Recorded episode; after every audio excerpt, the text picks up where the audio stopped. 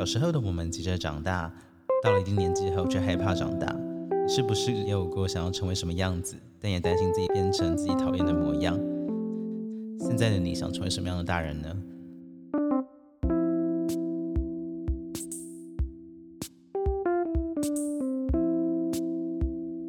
呃，那个在进入我们的 podcast 访问之前呢，想要先请君鹏来帮我们先简单的介绍一下自己。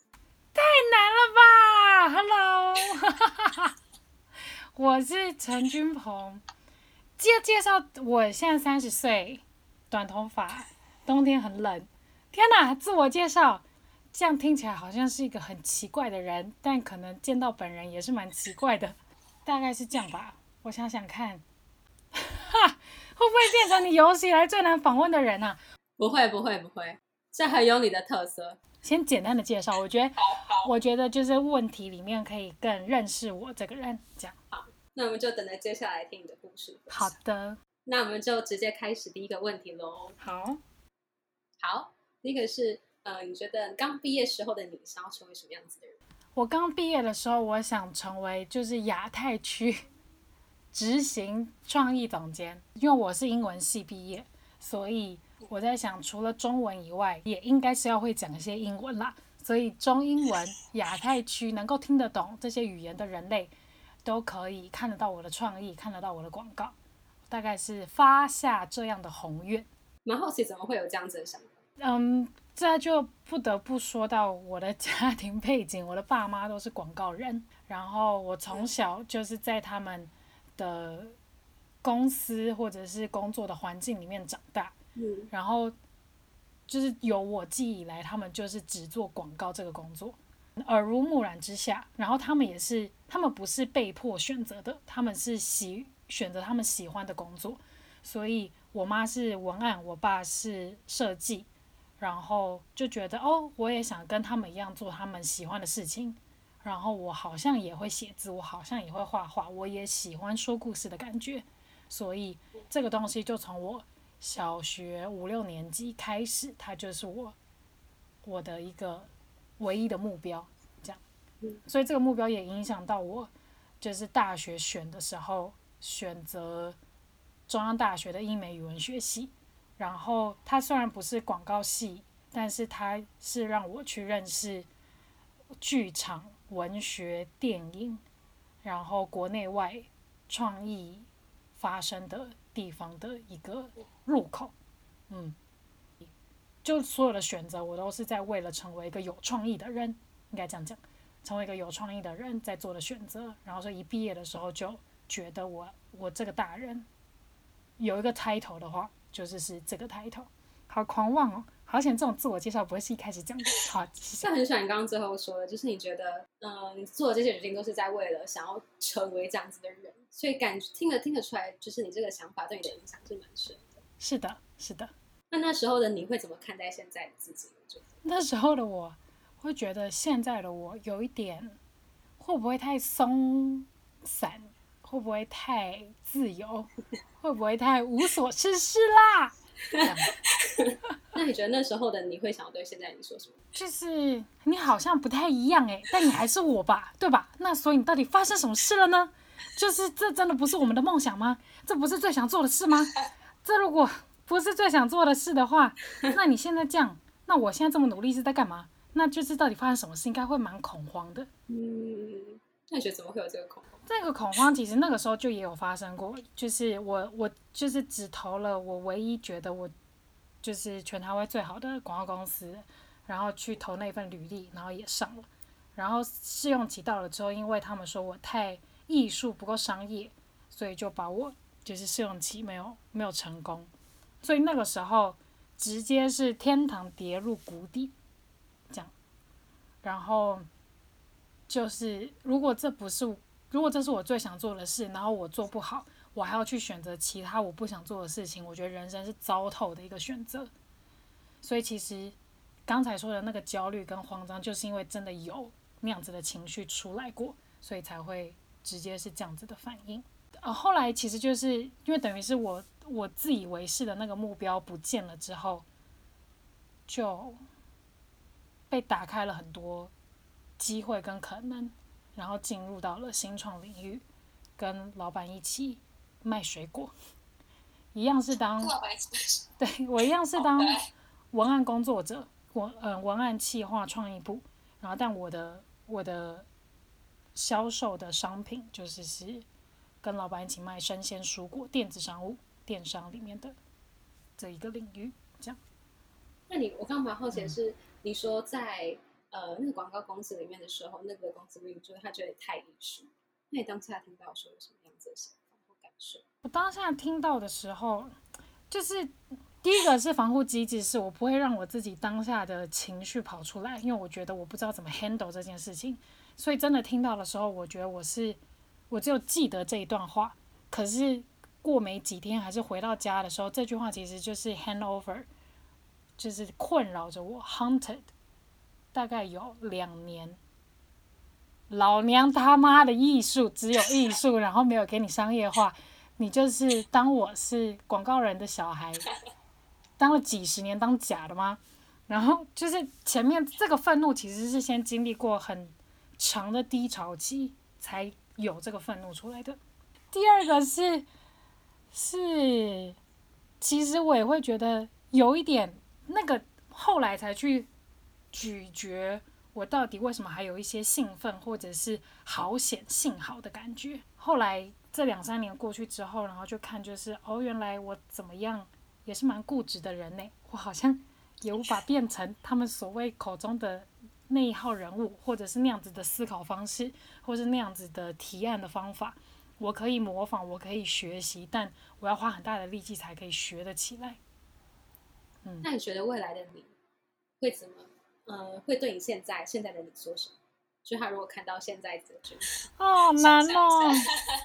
未来的你，好啦，我觉得应该就是那个未来的你说，跨过去吧，跨过去，不要怕，不要怕，或者是，但我觉得他只他一定很认识我，所以他觉得这些话都是屁话，所以都不会叫我不要怕。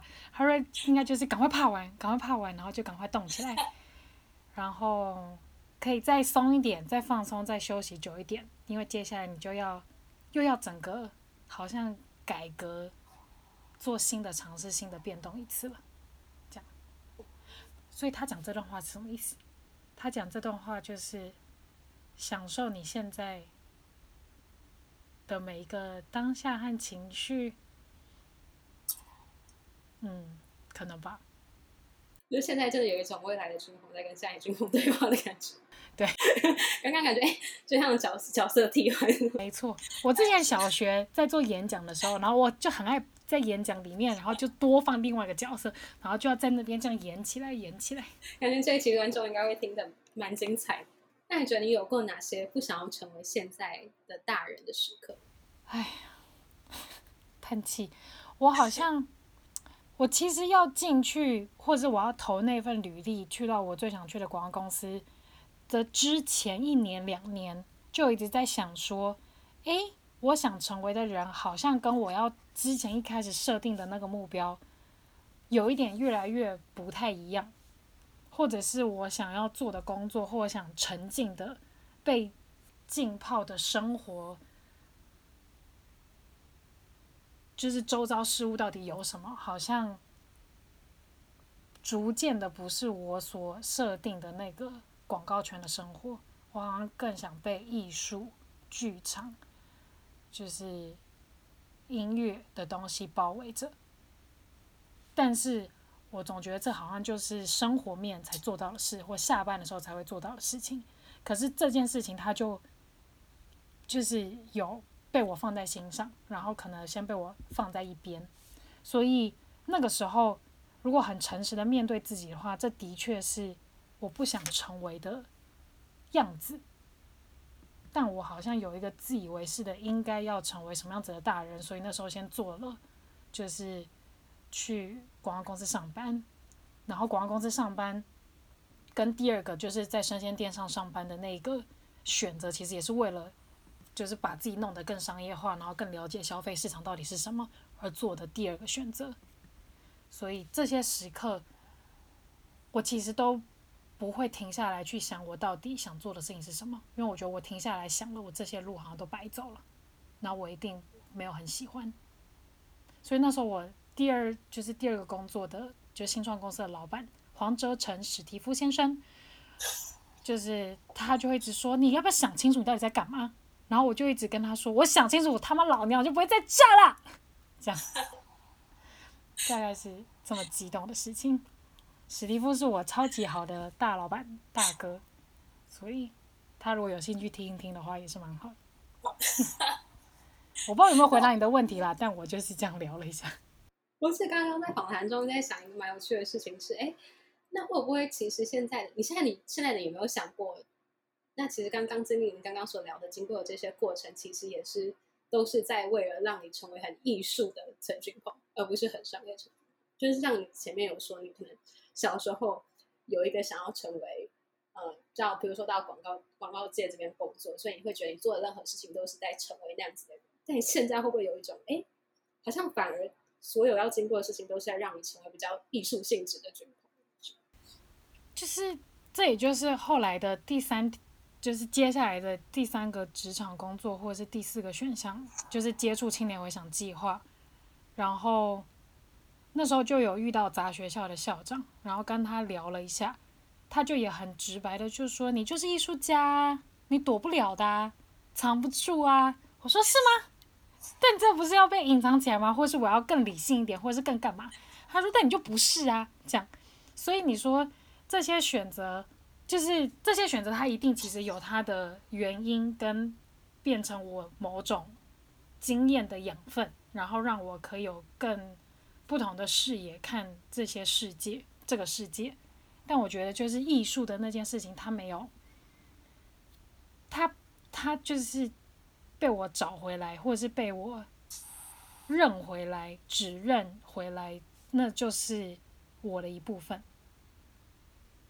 然后我试着用理性跟比较市场的语言来和市场跟社会沟通，所以我学会了一个跟这个市场、这个市场跟这个社会沟通的一个方法。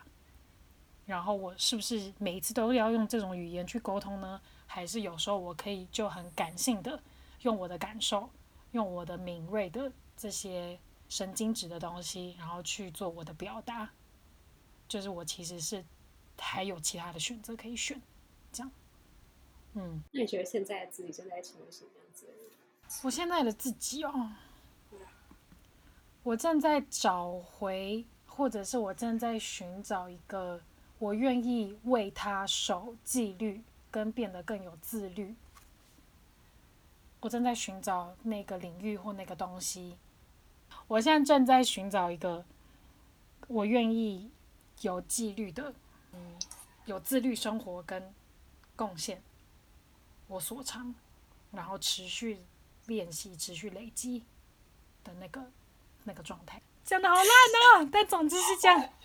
我不知道有没有听得懂，但就是这样。哇，就是这样很艺术家的对对对，但大家看不到我的表情，所以你们不知道我的那个。让大家去感受，对对对，开启大家的艺术家细胞去感受。是的。那你想象自己的未来有哪些可能性？哦，太困难了。就是因为我在广告公司要做的事情，就是你知道，我我就是要成为亚太区执行创意总监，然后现在呢，三个月之后就没了不见。虽然我四年在新创公司结束完之后。就是又还有再回去那家广告公司，就是重新重新疗愈跟重新用我自己的方法去去生活跟试试看那个工作，但就是你知道对未来定下目标，他就是不会跟我想象的是一样的。身为一个 A 型的人，然后你就会觉得天哪，月亮处女的人就会觉得这件事情太可怕了。然后那我为什么还要再设定目标？他就跟我想的不一样，我干嘛我干嘛伤害我自己？